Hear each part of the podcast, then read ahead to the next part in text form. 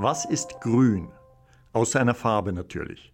Grün ist das Schlüsselwort, wenn es darum geht, Klimaprojekte zu finanzieren.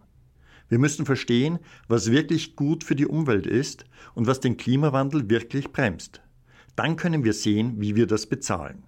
Nur was wirklich grün ist, wird helfen, die Menschheit zu retten. Und was das ist, erfahren Sie in unserem Podcast Wege aus der Klimakrise. Mein Name ist Martin Gemacher. Willkommen zu Wege aus der Klimakrise von der Europäischen Investitionsbank. Gewinn ist nicht alles, wie sich die Spielregeln geändert haben. Glossar Umwelt, Soziales und Governance, nachhaltige Finanzierung, Sullivan-Prinzipien, sozial verantwortliche Anlagen, Triple Bottom Line, Impact Investing. Umwelt, Wirtschaft und Gesellschaft bilden einen Rahmen für Nachhaltigkeit. Aber für Banken, Investoren und Unternehmen ist das zu abstrakt. Sie wollen wissen, wie lässt sich Nachhaltigkeit in der Praxis messen? Woran erkennen wir, ob es sinnvoll ist, ein Unternehmen oder ein Projekt zu finanzieren? Das gängigste Konzept dafür sind die sogenannten Umwelt-, Sozial- und Governance-Kriterien, kurz ESG-Kriterien. Bei den Umweltkriterien geht es um Klima, Umweltschutz und ähnliches. Bei den Sozialkriterien beispielsweise um Ungleichheit, Teilhabe und Arbeitsbedingungen. Wer nachhaltig arbeiten will, muss diese Aspekte in seine Entscheidungen einbeziehen. Das gilt für Firmen genauso wie für öffentliche Einrichtungen. Eine gute Governance ist wichtig, damit dies auch geschieht. An diesen drei Kriterien lässt sich also messen, wie nachhaltig ein Unternehmen, ein Projekt oder auch ein Land ist. In der Praxis bedeutet das, wir sollten gut überlegen, wo wir unser Geld anlegen. Klingt einfach, oder? Lange Zeit hielt sich die Meinung, dass solche ethischen Investitionen Geldgeber zu stark einschränken und dass dadurch ihre Rendite sinkt. Unternehmen haben nur eine einzige soziale Verantwortung, mehr Gewinn zu machen. Der Satz stammt von Milton Friedman und wird gern zitiert, um die nachhaltige Finanzwirtschaft in Frage zu stellen. Aber das Zitat ist nicht vollständig. Weiter heißt es nämlich, mehr Gewinn zu machen, solange sie sich an die Spielregeln halten, also am offenen und freien Wettbewerb teilnehmen, ohne zu täuschen oder zu betrügen. Und die Spielregeln haben sich geändert. Der Klimawandel ist Realität, das lässt sich nicht bestreiten. Deshalb ist eine gute Investition, wenn wir erneuerbare Energien und andere Technologien finanzieren, die den CO2-Ausstoß senken.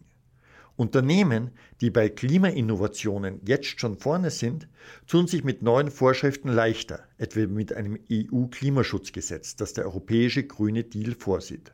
Solche Firmen wären von einer CO2-Steuer nicht so betroffen wie andere, die auf fossile Brennstoffe angewiesen sind. Auch für Anleger hat es also Vorteile, früh in grüne Werte zu gehen. Denn oft zahlt es sich aus, gleich zu Beginn eines großen Trends mit dabei zu sein. Und grüne Finanzanlagen boomen. 2019 waren laut Bloomberg mindestens 30,7 Billionen US-Dollar in nachhaltige oder grüne Anlagen investiert. Auch die Governance spielt eine Rolle. Unternehmen sind erfolgreicher, wenn sie sich um ihre Mitarbeiter kümmern. Das wissen wir längst. Jahr für Jahr schneiden Firmen, die im Fortune Ranking zu den 100 besten Arbeitgebern zählen, an den Märkten besser ab als die Konkurrenz. Der Gedanke, dass Gewinn nicht alles ist, ist also nicht neu. Schon 1977 stellte der einflussreiche Baptistenprediger Leon Sullivan, der auch im Aufsichtsrat von General Motors saß, sieben Forderungen an den Umgang mit Beschäftigten. Diese Forderungen, die später als Sullivan-Prinzipien bekannt wurden, sollten Südafrika wirtschaftlich unter Druck setzen und dazu bringen, die Apartheid abzuschaffen. Mindestens 100 US-Unternehmen zogen sich danach aus Südafrika zurück. Trotzdem sind Unternehmen grundsätzlich auf Gewinn ausgerichtet.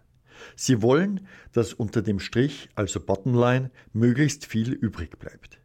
Die nachhaltige Finanzwirtschaft geht aber davon aus, dass Anleger, Aktionäre und Verbraucher nicht nur auf Gewinn aus sind.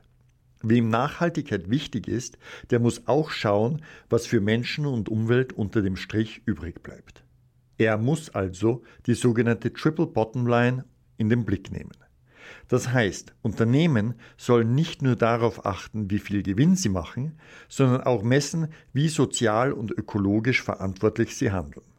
An dieser Stelle wollen wir noch zwei weitere Begriffe einführen, die im Zusammenhang mit nachhaltigen Investitionen oft fallen. Sozial verantwortliche Anlagen und Impact Investing. Beides wird oft beliebig austauschbar verwendet, aber es gibt feine Unterschiede. Sozial verantwortliche Anlagen beruhen auf den ESG-Kriterien.